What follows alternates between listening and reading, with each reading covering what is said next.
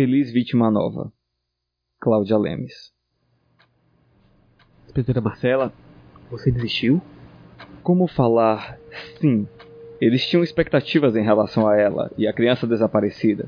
Não compreendia estatísticas, mesmo se ela dissesse que é raríssimo encontrar uma criança viva depois de 24 horas de sua abdução, que as crianças morrem nas primeiras 3 horas, que essas chances aumentavam a cada hora, eles continuariam perguntando o que fazer.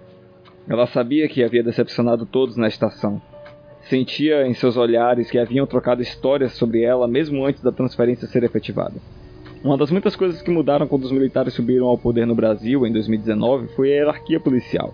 A Polícia Civil não existia mais e apenas a nata entre seus funcionários, pessoas como Marcela Kleinen, haviam sido contratadas pela nova polícia para resolver crimes. Os crimes eram diferentes agora. Roubos, assaltos e furtos haviam sido praticamente extinguidos. Sequestros eram raros. Os crimes aconteciam nas sombras, ganhando novas características e nuances, como se na escuridão pudessem finalmente atingir todo o seu potencial para a crueldade. Assassinatos políticos na calada da noite, câmaras de tortura para qualquer cidadão suspeito, estupros em massa promovidos pelos próprios agentes da lei, um aumento em crimes cibernéticos e crimes relacionados à pedofilia que deixavam Marcela com náuseas. Era um Brasil mais limpo à primeira vista. Debaixo da superfície, a sujeira era tanta que ela colocara a própria arma na têmpora duas vezes só naquele mês. E então chorava. Não, só precisava pensar um pouco. Me traz um café? Vamos começar do zero e fazer uma linha do tempo nova, tá? Não familiar com o tom suave dela, o policial Sanches assentiu e se retirou. Ela olhou o relógio na parede da pequena sala de operações. 7h33. Às 9 horas, as chances de encontrar Daniela com vida seriam quase nulas. Ela já estaria morta. Mas ainda tem uma hora e meia até ter certeza. Recebeu a xícara de café sem olhar para Sanches. Ao seu lado, ele olhava o mapa com braços cruzados. Vamos lá, como se fosse a primeira vez. Como a maioria das crianças sequestradas, Daniela sumiu menos de um quilômetro de sua casa, aqui no supermercado Bosque, ontem pela manhã. A qualidade das câmeras é uma bosta, e só conseguimos ver um homem saindo de mãos dadas com a menina exatamente às 9 horas e 3 minutos. Ninguém mais viu o cara, não sabemos que carro ele dirige, mas precisamos deduzir que tem um carro. Estacionado bem próximo ao mercado, porque ninguém por lá viu esse homem com a menina, inspetor. E se ninguém notou nada, é um carro bem comum. Sabemos que ele tem cerca de 1,70m e que é branco. Muito provavelmente mora na cidade, não é turista. Está à vontade demais. Tem lábia, conhece a região. Conversamos com o bairro todo. Mostramos a foto da menina para mais de 400 pessoas. Já mandamos as imagens para tudo que é hotel, pousada, chácara. As viaturas estão circulando. Não vai adiantar. Ele a levou para algum lugar pronto, onde ele pode fazer o que quiser, sem interrupções, sem medo. A casa dele. Disparamos o sinal para o pessoal dos crimes cibernéticos, mas não houve nenhum leilão de criança, pelo menos não nos sites que monitoramos. Jogamos as palavras-chave no sistema, mas nada além da mesma merda de todos os dias. É a nossa número 5. Marcela fechou os olhos e tentou focar. Não dormia 24 horas, estava funcionando à base de café e bolo desde a manhã do dia anterior, e não conseguia mais pensar. Precisava se afastar do caso para conseguir uma perspectiva nova, mas já era a quinta vítima do ano. Cinco vítimas, todas levadas de supermercados diferentes. Ela pegou a caneta da mesa e marcou o mapa, sabendo que levaria outro esporro e teria que tirar o próximo do seu próprio bolso. Marcava cada ponto com um círculo. Ligou os pontos entre eles e apontou para o ponto de intersecção no meio. Já fizera aquilo antes nas últimas horas. Esperava que, ao fazer mais uma vez, conseguisse enxergar algo de novo. O ponto de intersecção não era a residência do criminoso, e sim um buffet de festas. Eles haviam checado o local, mas não encontraram nada, mesmo colocando pressão nos funcionários. Ela não conseguia tirar o buffet da cabeça. Já tinha checado o histórico inteiro de todos que trabalhavam lá, incluindo seus cônjuges. Todos tinham álibis. Nenhum tinha passagem pela polícia, e mesmo com seus telefonemas grampeados, não haviam encontrado nada em relação às vítimas ou pedofilia. Tivera certeza do envolvimento do pessoal do estabelecimento quando descobriu que todas as famílias já haviam feito festas ali para as vítimas, em anos diferentes. Mas não encontrava nada fora a angústia das três irmãs, que eram donas do lugar. Numa pequena cidade, realmente poderia ser apenas coincidência que todas as vítimas haviam feito festas ali. Marcela não acreditava em coincidências na investigação. Mas não sabia mais aonde procurar. Me passa aquela lista que a dona do buffet deu, das datas que as vítimas tiveram festa. Sanches a encontrou com facilidade na mesa da inspetora. Ela olhou os dias, aleatórios demais, totalmente sem conexão com as datas dos crimes. Temos 2017, 2015, 2014 e dois aniversários em 2012. Mas todos os crimes foram cometidos neste ano. E hoje é aniversário da Daniela. Lembra que a mãe dela disse? Nunca se esqueceria daquela mulher histérica com papel higiênico apertado nas mãos, aos prantos. Você já fez a lista de aniversários, Marcelo? Não encontrou nada. Nenhum No padrão. buffet não existe um único funcionário que trabalhe lá desde 2012. Não existe um único funcionário que esteve presente em todas as festas. E as donas, já olhamos tudo e não há chance de ter sido elas. A única coisa que as vítimas têm em comum é a idade. São meninas. Fizeram aniversários no Tá, buffet. tá, mas me passam os aniversários de cada uma. Eles já haviam feito aquilo antes, mas ele obedeceu. Marcela ia anotando os números numa folha de papel de caderno. Ele percebeu que ela riscara três colunas: aniversário buffet, datas de desaparecimento, aniversário. Ana Clara Soares. Fez aniversário no buffet em 18 de fevereiro de 2012. Então ela tinha 5 anos e faz aniversário 21 de fevereiro. Estou deduzindo que tenha comemorado no fim de semana antes, certo? Sim, era um sábado, antes do aniversário. E ela sumiu um dia antes, neste ano, 20 de fevereiro, aos 12 anos, como todas elas. Tá, continua. A próxima vítima desse ano, desaparecida em 22 de março, Lucila Candomari. Faz aniversário dia 3 de abril e comemorou seu aniversário no buffet em 2017, no dia 2 de abril. domingo. Ele continuou enquanto ela anotava. Quando terminou falando sobre Daniela, a inspetora endireitou as costas, uma ruga na testa, olhando as datas. Quando olhamos as datas da segunda e terceira vítimas, Lucila e Juliana, nós descartamos a possibilidade do sequestrador ter levado as meninas em função de suas datas de aniversário como padrão, porque as duas foram sequestradas semanas antes, certo? Sim, Mas o fato é que todas foram levadas menos de um mês antes do- de completarem 13 anos. E a única pessoa que poderiam saber dessas datas, sendo que elas não estudavam na mesma escola e não têm parentes em comum, é alguém que trabalha no buffet. Sabemos disso, mas isso não está levando a lugar nenhum. Nem estudar na mesma escola estudam. e o buffet foi vendido em 2008. Mudaram toda a equipe, tudo. Não existe ninguém que estava lá em todos os aniversários. É um pedófilo. Bom, sim, isso é óbvio. Não, quero dizer, ele precisa delas antes de fazerem 13 anos, entende? É a partir dos 13 que começam a ser considerados adolescentes. É como se as observasse desde seus aniversários remotos e segurasse o impulso, mas não que. Sheila Lolita, do Nabokov? Que? O livro foi proibido no Brasil ano passado, enfim. O protagonista, Humber, perde tudo. Mas o que ele lamenta mesmo é que a voz de Lolita não pertencia mais ao coral de vozes infantis. A pior coisa para ele foi que ela cresceu. Talvez para esse cara, espiar as meninas tenha sido estímulo suficiente, mas ao perceber que estavam prestes a crescer, não queriam perdê-la. Então precisou agir, às vezes as semanas antes, quando teve oportunidade nos supermercados. Observava. Liga lá no buffet ou na casa das donas, se necessário, mas pergunta se elas têm um fotógrafo próprio para as festas, agora. Ele tirou o celular do bolso e sentou à mesa de Marcela, procurando o número. Ela jogou o café fora já gelado e tirou o elástico do bolso. Prendeu o cabelo no alto para que não atrapalhasse. Tirou a pistola do coldre e checou que estava destravada. Já estava com o celular pronto na mão quando Sanches lhe ofereceu um pedaço de papel. Nele, um número e um endereço. Adalto Ferreira, Rua Boa Vista, número 45. É fotógrafo, indicado para todas as festas em parceria com o buffet, desde os donos antigos. Deve tirar fotos para eles há uns 10 anos. A mulher falou isso com orgulho, como um argumento de que é impossível alguém que presta serviços há um tanto tempo seja desonesto. Boa tarde. Senhor, preciso de um mandato de busca para a casa número 45, na rua Boa Vista. E precisa ser agora. É a menina que desapareceu. Sanches, telefona para a mãe dela e descobre o horário que ela nasceu.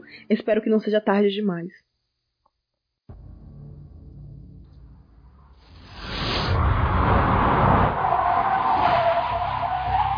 Carro parou com um grito de pneus torto no meio-fio e Marcela, junto com Sanches e três outros policiais, saíram de dentro. Ela sacou a arma, vendo com os cantos dos olhos que os outros faziam o mesmo e a apontou para o chão. Os policiais correram até a porta e Sanches bateu. A porta se abriu. O homem das imagens, sem dúvida. Branco, de aparência tão comum que passaria despercebido em qualquer lugar. Um metro e setenta e pouco. Usando nada além de uma bermuda de tactel, suado, a barriga de chope pendendo sobre o tecido. Marcela viu culpa em seus olhos, acompanhada de uma porção de pavor quando ele percebeu o que estava acontecendo. Senhor Adalto Ferreira, Sim, sim, sou eu. temos um mandato de busca na sua casa, senhor. Um policial o empurrou para o lado para que Marcela pudesse entrar. Moveu-se rápido, ouvindo os policiais atrás dela, bifurcando e adentrando os cômodos com armas em punho. Havia um cheiro no ar, de coisa boa. Um cheiro que Marcela não reconheceu de imediato, mas que lembrava coisas deliciosas. Ouvia Adalto gaguejando do lado de fora e um policial mandando que calasse a boca. Um passo de cada vez. Uma sala pequena, um lavabo com cheiro de urina, uma cozinha bagunçada e. Ela baixou a arma. Num quarto de casal, o único da casa, uma menina estava amarrada na cama por pedaços de tecido. Ainda vestia a roupa que Marcela vira nas imagens granuladas do vídeo do supermercado. Legging florida, camiseta lilás. Estava descalça com pés imundos. Os cabelos estavam oleosos, mas não parecia estar machucada. Os olhos esbugalhados, o rosto mostrando um pavor puríssimo, destilado. Ao redor dela, bexigas cheias, de todas as cores, cobrindo o chão como neva num sonho. A menina começou a gritar assim que viu Marcela. Marcela correu até ela e começou a desamarrar os tecidos que pareciam feitos de algum lençol velho, cheio de bolinhas e com cheiro de mofo. Já vamos chamar sua mãe, calma. Marcela conseguiu soltar um braço, depois o outro, e a menina se aninhou nela, toda esquálida e com um cheiro azedo de suor aos prantos. Ela abraçou Daniela e fechou os olhos com alívio. Ei, querida, tá tudo bem agora, ok? Ele foi preso, me diz que ele vai ser preso, por favor, ele vai ser preso, por favor, me diz que ele vai ser preso. Sim, ele vai ser preso. Sanches, dá a voz de prisão. Marquinhos e Ney, procure qualquer sinal das outras vítimas. filho da puta? Você tá preso. Você tem o direito não. de permanecer Me tira calado, dessa casa, me tira é daqui, por favor, me tira daqui. Marcela se levantou e puxou a menina com ela, tentando ampará-la com um abraço enquanto se movia do quarto até o lado de fora. Debaixo do sol, a menina escondeu o rosto em sua barriga, como se para não olhar para Dalto. Já estava algemado enquanto o policial explicava que ele havia sido pego em flagrante, que iria para a delegacia e Adalto começava a parecer cada vez mais calmo. Apertando Daniela contra si, quase cobrindo os ouvidos da menina para que ela não ouvisse, olhou para aquele homem, tentando resfriar a raiva para que não o matasse naquele mesmo momento. Sabia que podia. Sabia que seu crime seria encoberto e que nada lhe aconteceria, mas não queria ser como os criminosos que caçavam. As outras meninas, fala, agora. Todas já tinham 13, dona. Não perguntei a idade dela, seu filho da puta desgraçado. Eu quero saber o que você fez com elas. Daniela apertou as mãos na cintura de Marcela. O policial não era tão paciente. Chutou Adalto para a grama e apertou o coturno contra o rosto dele, apertando o fuzil para a cabeça. Fala logo, pedófilo escroto do caralho, antes que eu meta uma bala na porra da tua cabeça e ganhe uma rodada de cerveja a noite toda por isso. Mas não, não você, você não pode me chamar disso. Eu não sou isso, eu não sou um pedófilo. Esperei, eu, eu juro, eu esperei direitinho, como manda as regras. Elas, elas todas elas não eram mais crianças. Eu não sou um pedófilo. Eu falei, elas tinham 13 anos, todas tinham 13 anos. Eu nem encostei nessa menina ainda, eu juro, eu nem encostei. O cheiro da casa era bolo. Naquele mesmo momento, o policial Ney saiu da casa com uma sacola transparente na mão. Mostrou-a para Marcela, que percebeu que dentro haviam velas de aniversário. Quatro velas na forma do número 1 e quatro do número 3. Todas sujas de bolo de chocolate na base. Todas com pavio queimado. Onde elas estão? O que você fez com elas, seu merda? Vai encontrar na casa. Mas, mas, eu não sou pedófilo, eu esperei. Todas elas tinham 13 anos. Marcela virou o rosto para a porta da frente. Sanches saía dela com um olhar abatido. Ela percebeu aquilo como se o tempo realmente parasse. Nas mãos, ele tinha fotos. Ela sabia o que havia nelas. Sanches falava com ela, abrindo a boca em câmera lenta, os olhos cheios de lágrimas. Olha o que ele fez com elas. Ela notou as mãos dele. As fotos que ele mostrava, seu rosto uma máscara de tristeza. As meninas, aos prantos, de frente para seus últimos bolos de aniversário, soprando velas com terror nos olhos. Algumas fotos caíram no chão e os policiais corriam para pegá-las antes que o vento as levasse. As outras fotos mostravam as meninas amarradas, já nuas, e outras seus corpos afundados em tonéis de cimento, só cabeças para fora, já amareladas pela morte. Viu fotos de aniversários antigos das meninas, os aniversários em que elas eram crianças, os aniversários que ele fotografou no buffet. Quando ela puxou o ar e conseguiu se situar no agora, ouvia o policial berrar com Adalto. E ele continuava berrando. Eu não sou um pedófilo! Eu não sou! Eu esperei! Eu não sou um pedófilo! Eu esperei! Eu esperei!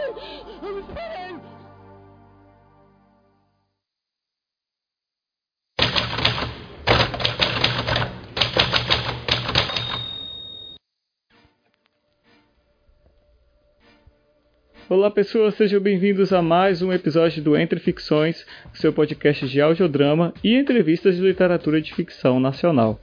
Eu sou o Marvin Mota e eu tô aqui hoje com a Cláudia Lemes. Oi, eu sou a Cláudia Lemes. Para quem me conhece, olá. Para quem não me conhece ainda, prazer. Eu espero que vocês procurem alguns dos meus livros e textos e me sigam e a gente consiga trocar alguma ideia. Cláudia, então, sobre o conto, o Feliz Vítima Nova, eu curti bastante, gostei muito do clima dele, é um, um, clima bem pesado, e isso me chamou a atenção também no final do conto, assim, eu, eu, eu fiquei meio impressionado com o final dele, que eu não esperava. Aquela frase. É, o, o final, assim, tipo, eu fiquei meio que chocado, cara. Quando eu, quando eu terminei ele, eu, eu, eu, fiquei, eu, eu tava lendo ele aqui no sofá, quando eu, quando eu li ele pela primeira vez, e eu fiquei meio assim. Sabe quando você fica parado assim, olhando pra parede?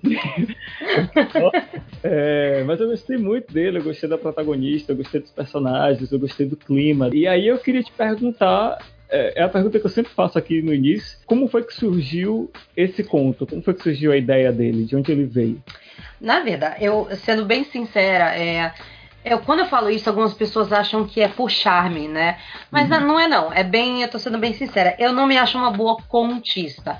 No sentido de que eu acho muito mais fácil escrever um romance de, sabe, 100 mil palavras do que um conto. Para mim, realmente é mais fácil. Mas o que, que o, o conto para mim é uma forma de, de exercitar a escrita, né? Uhum. E sabendo que é difícil, é onde justamente eu sei que eu tenho que trabalhar para né, aprender a fazer. Então, os meus contos todos eu classifico entre muito ruim e competente. Mas eu, eu não enxergo nenhum conto meu como muito, muito, muito bom. Mas eu tô, né, estudando para isso e escrevendo contos só para essa finalidade mesmo. E também porque sempre rola um convite, né? Ah, quer participar da antologia tal. E eu, quando eu sou convidada, eu me sinto muito honrada e por isso eu não gosto de, de falar não.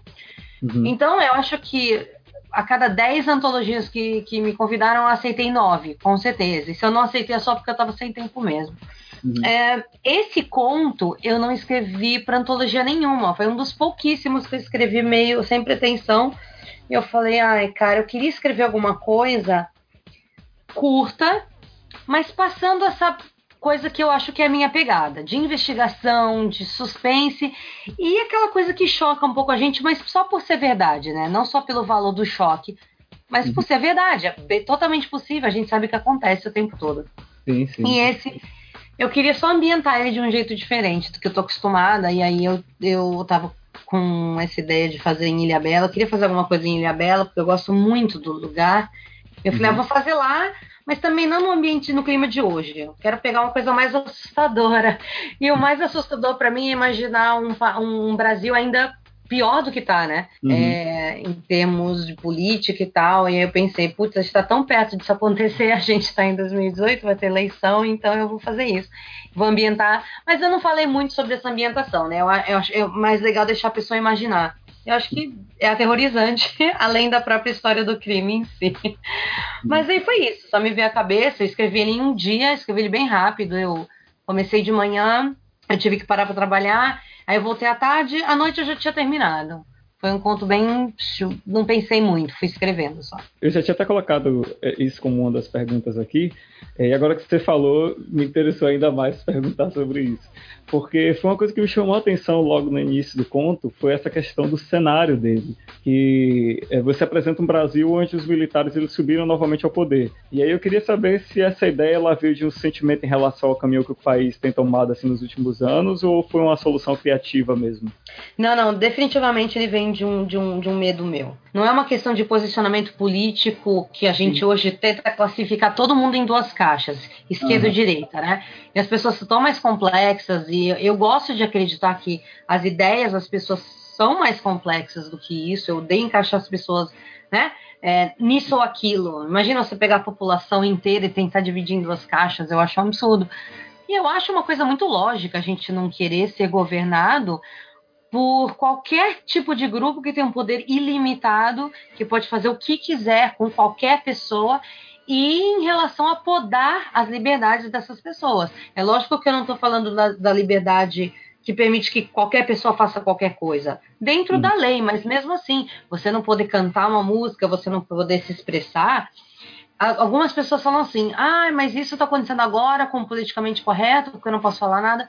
Não é a mesma coisa. É diferente você uh, falar alguma coisa que insulta um grupo enorme de pessoas e as pessoas pegarem no seu pé por isso, do que você falar aquilo e você levar um tiro por isso. Né? Uhum. É uma diferença muito grande você, né, é, ficar chateado na internet e você ser torturado na frente dos seus filhos. Então eu acho que a questão da, da, da, gente voltar a uma época que não foi boa pra gente. E não adianta as pessoas falarem, não, foi bom para quem era pessoa direita. Não, para quem teve sorte, talvez tenha sido bom, mas a gente já sabe que houve corrupção naquela época, tanto quanto existe agora. A gente sabe que houve mortes horríveis e torturas e abuso de poder absurdo. Então, acho que é uma, não é uma questão de posicionamento político, é, é uma questão de posicionamento humano. Não é um posicionamento meu esquerdista ou de direita, ou seja lá o que for. É um pensamento tipo, putz, vamos pensar que isso não é a solução porque a gente que está rolando agora, né? Mas hum. é um cenário que eu vejo como muito possível, sim pela forma como as pessoas estão agressivas e com raiva e não sabendo onde culpar. Uh, as pessoas sempre querem culpar o outro, né? Uhum. Então, vou apontar para uma pessoa, para um partido, para um, uma bandeira e não, nossa, a gente como sociedade já é corrupto, como é que a gente vai mudar isso? Vamos pensar junto. É um, é um pensamento que me assusta muito mais do que o crime uh, do, do, do conto, muito mais seus livros eles tratam muito de assassinos, serial killers, né, da, da violência humana em geral. É, e aí eu queria saber de onde veio o interesse por esses temas. Como foi que surgiu isso aí? Eu acho que sempre sempre rolou, sabe? Assim, eu, eu acho que desde pequenininha eu já senti um fascínio pelo lado mais escuro. Eu lembro que eu sempre gostei de filmes de terror desde muito pequena. A minha mãe brincava comigo, que ela falou assim: quando todas as crianças estavam lendo O Pequeno Príncipe, você estava lendo O Pequeno Vampiro, que foi o livro que me encantou para o mundo da leitura, a série de livros, né? Uhum. E aí foi isso, eu sempre gostei. Mas a coisa da pesquisa, de realmente descobrir como funciona e fazer curso, essa coisa toda veio bem mais velha.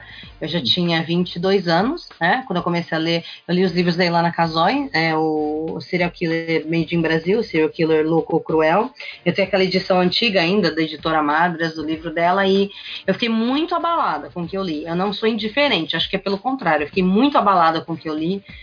E aquela coisa de você chorar e ficar deprimido e sentir dor, mas ao mesmo tempo ficar fascinado por aquilo e querer saber mais, mesmo sabendo que vai te magoar, mesmo sabendo que é feio, né?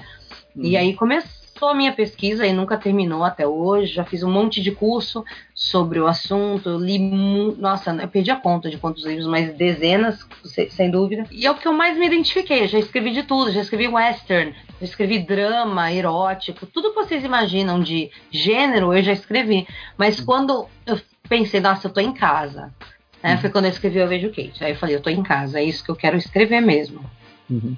É, ainda bem que você falou aí do Kate, porque minha próxima pergunta ela veio exatamente por causa desse livro. Porque assim, é, eu achei a, a solução criativa do, do, do, narrador, tipo, genial, cara. Do, do, cara ter o fantasma de um serial killer e ele tá narrando a história, eu achei isso incrível.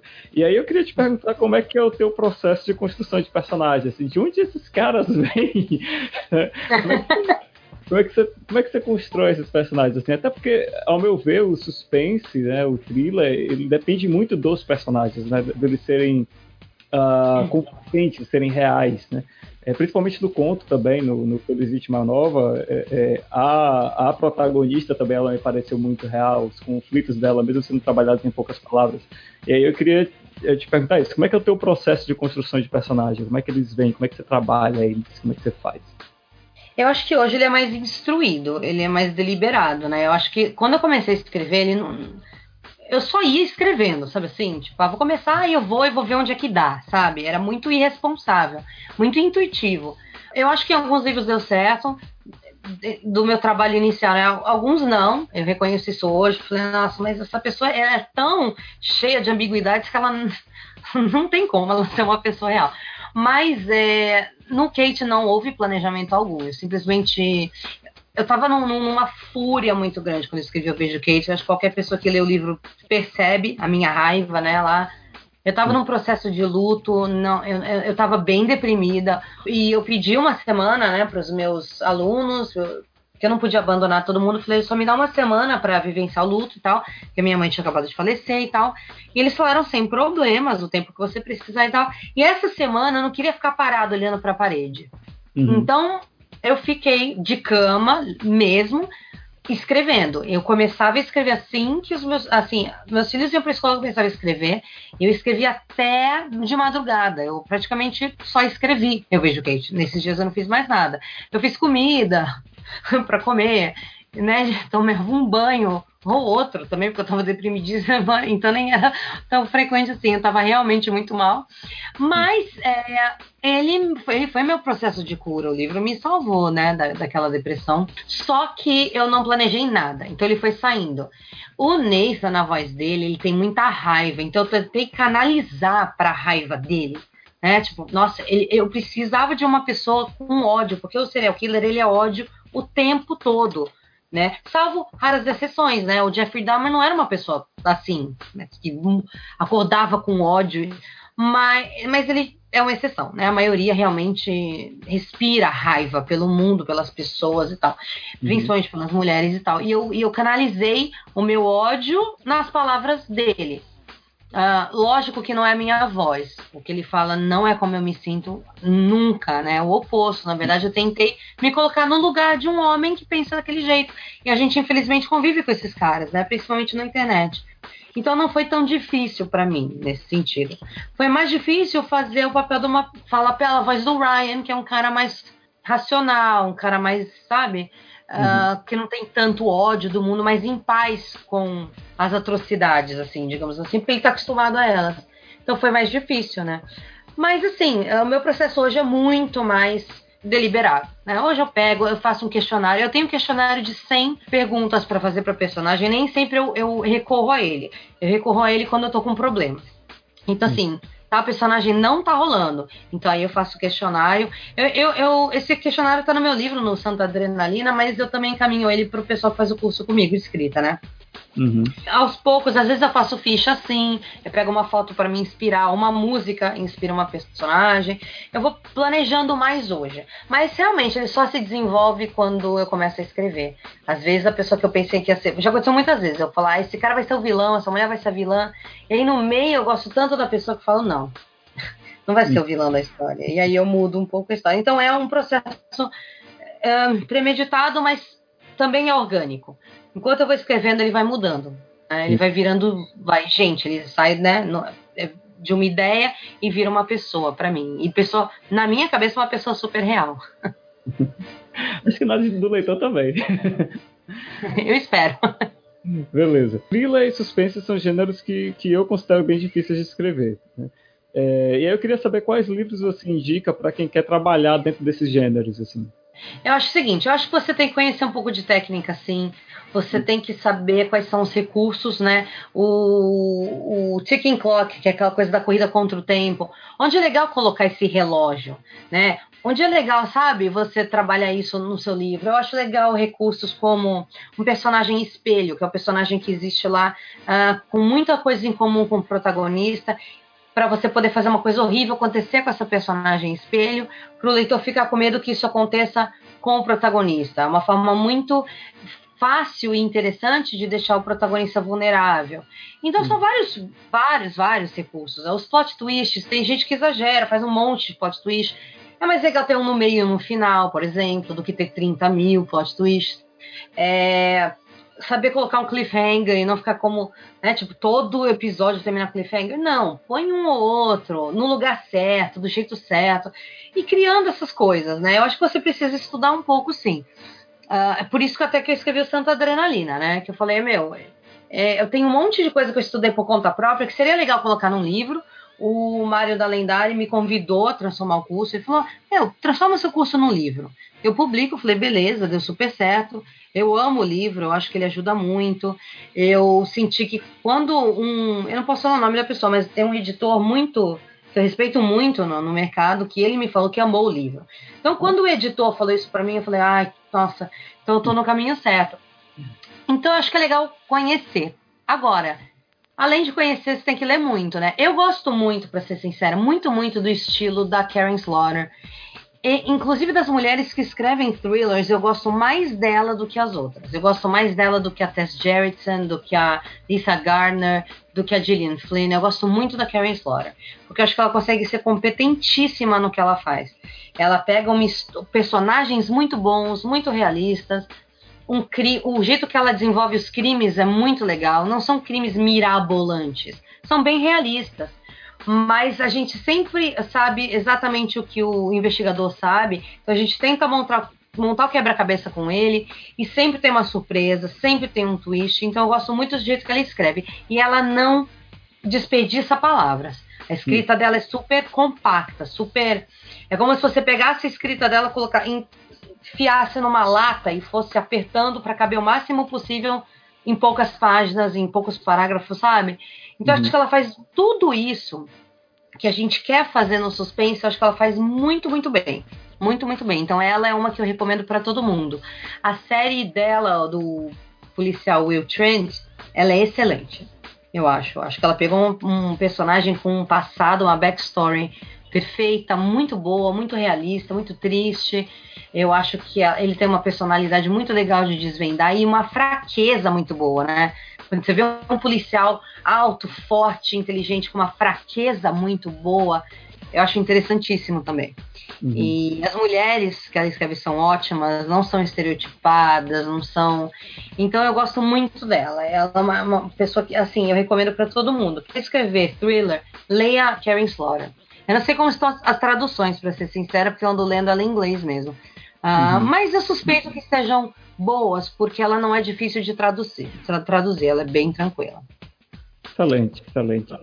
Então, para a gente caminhar para a última parte, eu queria te convidar aí para a gente fazer um bate-bola, pode ser? Yes. Vamos lá.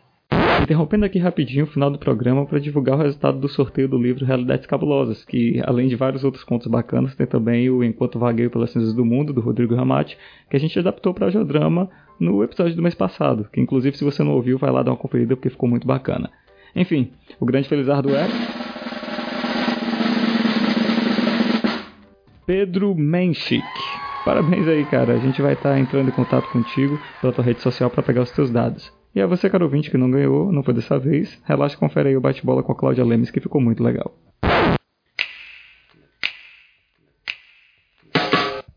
Ok. Um autor. Um autor. Uh, James Aaron. Um livro. Um livro, As Cinzas de Ângela. Olha, não conheço. Pois é, todo mundo acha que eu vou falar um thriller, uma coisa de terror, e eu falo As Cinzas de Ângela. Mas é. Nossa, é demais. É demais. É meu livro preferido, sem dúvidas. Uma série. Uma série. Ah, eu vou falar Dexter, as pessoas vão brincar. Não, True Detective, vai. Ah, entre os dois. True Detective, foi. Gosto muito das duas. Dexter me decepcionou, mas True Detective é muito Não, bom. no final, quem nunca? Quem nunca se decepcionou no último episódio de Dexter? Até a mãe do roteirista quis morrer, né? Beleza, uma música. Uma música é Run Like Hell, do Pink Floyd. excelente. Um filme. Ah, Los Angeles, Cidade Proibida. Uma inspiração. Uma inspiração. Ah, socorro, socorro. Tem que ser rápido, tem que ser rápido. Ah, vou falar o que todo mundo espera que eu fale: Stephen King. eu tô pensando num cara num trailer com três filhos e eu consigo me identificar com essa proposta. É, não, eu acho uma história de vida muito interessante, Stephen King. Sim, sim. sim. Quem não se emocionou, né, com sobre a escrita? Sim. sim. Beleza. Um herói ou heroína? Cara, acho tão difícil hoje em dia de ter herói e heroína, né? Todo mundo tá decepcionando tanto. Ai, meu Deus. Eu vou, falar, vou cair num, num, lugar comum aqui, vai. Uma heroína eu acho minha avó. Um conselho para novos escritores. Não pensem que publicar de forma tradicional é o ponto de chegada, porque ele é o ponto de partida. Depois disso só vai ficar mais difícil e mais frustrante. Não que não vale a pena, vale a pena, mas eu, eu, eu, eu acho que eu diria assim: curtam enquanto vocês são independentes. Eu acho que o escritor independente tem tanta liberdade, ele pode fazer o que ele quiser. É muito gostoso, sabe? É muito. Ele pode ser quem ele é, escrever do jeito que ele quiser. Ele só responde meio que para os leitores dele. Existe ah, lógico que compensa muito publicar para uma editora, lógico, é muito gostoso ver seu livro numa livraria, lógico. Mas a gente, eu acho que a gente sonha com muita coisa que na realidade não é tão interessante. Ficar horas dando autógrafo parece uma coisa mais ridícula estar tá falando isso, né? Parece, nossa, quem ela pensa que é, mas não é isso não. É porque eu, qualquer pessoa que já passou por isso sabe, é chato. Porque você quer conversar com as pessoas e você não pode porque tem uma fila e as pessoas estão, anda logo, anda logo. Você fala, meu Deus do céu. É, então é meio, é meio, que vai contra tudo que a gente quer, né? É, que é a interação com o leitor. Mas faz parte do trabalho, assim como ser atencioso com o blogueiro, ser atencioso com todos os leitores. Às vezes as pessoas não têm ideia do quanto tempo isso demanda, mas faz parte também. E é gostoso, é muito bom. Só que eu acho que enquanto você ainda não tá lá, enquanto você é independente, você tá naquela pressa que você só pensa todo dia quando é que vou ser publicado. Eu acho que é legal respirar fundo e pensar, meu, o que eu tô passando agora tem um lado bom e tem um lado ruim. E foca no lado bom porque mais para frente você sente um pouco de saudade desse lado bom. excelente, excelente. Conselho maravilhoso. Beleza, então, Cláudia, puxa, foi, foi maravilhoso esse papo que a gente teve. Eu quero te agradecer pela disponibilidade, por ter cedido teu tempo aí para a gente poder gravar isso aqui e também por ter enviado o conto. E para a gente fechar, eu queria te pedir aí para você agora emendar o teu jabá, falar sobre o teu trabalho, sobre os teus livros, como é que o, o leitor pode encontrar aí é, mais coisas sobre você e tudo mais. Obrigada por ter convidado. É... Eu curti muito, eu não estava pronta para esse bate-bola aqui, porque eu não consigo pensar rápido, eu sou lerda. Nenhum, nenhum autor tá pronto. mas, mas foi bem legal. Sobre mim, é, o Eu Vejo Kate, infelizmente, vai demorar um pouco mais, ele esgotou. Muita gente pede, não depende só de mim, ele está disponível, então ainda não. Eu sei que ele vai ser reimpresso, só não sei quando, então ainda não consigo dar uma resposta, mas por enquanto ele ainda está ah, disponível na Amazon. O Martini com o Diabo está disponível na Amazon. Ele é um livro lindo, a parte de diagramação, a capa, ele é maravilhoso. Você está levando um livro de boa qualidade e eu espero que com uma história muito legal dentro. É, eu tenho muito orgulho dele, é um dos que eu mais realmente ele é, eu acho ele muito bom. É, o Santa Adrenalina esgotou também, ele é um guia para quem quer, quer, quer, escrever suspense, thrillers e tal. Uh, mas ele também vai ser impresso, em breve ele vai para e-book, o pessoal da Lendária me falou. Uhum. E os próximos livros eu ainda não tenho notícia de publicação, de data e nada disso, mas eu espero muito em breve ter notícias, eu acho que eu vou ter. E para quem quer conhecer meu trabalho independente, eu tenho dois livros é, disponíveis na Amazon. Um é um de contos que eu acabei de publicar independente, que é um, Trabalhos Ocultos. Ele tem quatro contos, inclusive esse, Feliz Vítima Nova, né? E ele tem uma novela, e a novela é slasher, assim. Então, eu acho que para quem curte terror, ele é bem gostoso de ler. Os contos são curtos e tal. E tem o livro que eu escrevi com a Paula Feb, minha parceira do Serial Chicks, que é o. Que, para quem não conhece, é um canal no YouTube onde a gente já está na segunda temporada, onde a gente fala cada episódio de um serial killer e disseca a mesma história dessa pessoa e a gente dá um parecer meio inédito, porque ela é psicanalista, então ela dá o parecer dela sobre a psicologia dessa pessoa e eu dou o meu e eu falo da investigação, então é bem gostoso, Serial Chicks, o nome do programa.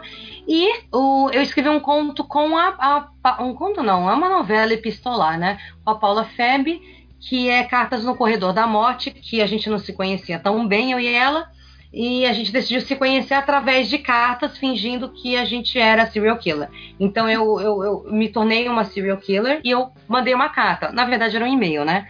Uhum. Sem combinar nada. A gente não falou nada sobre personagem, trama, nada, nada, nada. Eu só mandei e ela respondeu. Então eu acho que quem lê sente realmente que são dois estranhos, porque nós meio que éramos. Eu não sabia quem era a personagem que ela ia bolar e tal. Então é muito legal. E ele é um livro que tem um plot twist que todo mundo fica boquiaberto, todo mundo gostou muito do final. Também está na Amazon, então convido todo mundo a conhecer. Maravilha, maravilha. Poxa, muito legal. E eu quero agradecer a você que está ouvindo esse programa. Muito obrigado pelo seu tempo. Até o próximo episódio, até o mês que vem e tchau. Tchau, tchau. Já jogamos as palavras-chave no sistema, mas nada além da mesma merda dos todos. Oh, Você já fez a lista de aniversários, Daniela? Não encontrou? Ai, Marcela. Nossa, já peguei. A próxima vítima deste ano, desaparecida em 22 de março, Lucila Cardomari. A próxima vítima desse ano, desaparecida em 22 de março, Lucila Canda... É a partir dos 13 que começam a ser consideradas adolescentes. É como se as. as... Leu Lolita do Nabokov? Leu Lolita do Nabokov? Leu Lolita do Nabokov? Fala logo, pedófilo escroto do caralho, antes que eu meta uma bala na porra da tua cabeça e ganhe uma rodada de cerveja a noite toda por isso. A noite toda! a noite toda! Toda por isso, filha da macho! Deixa, deixa assim. Noite toda!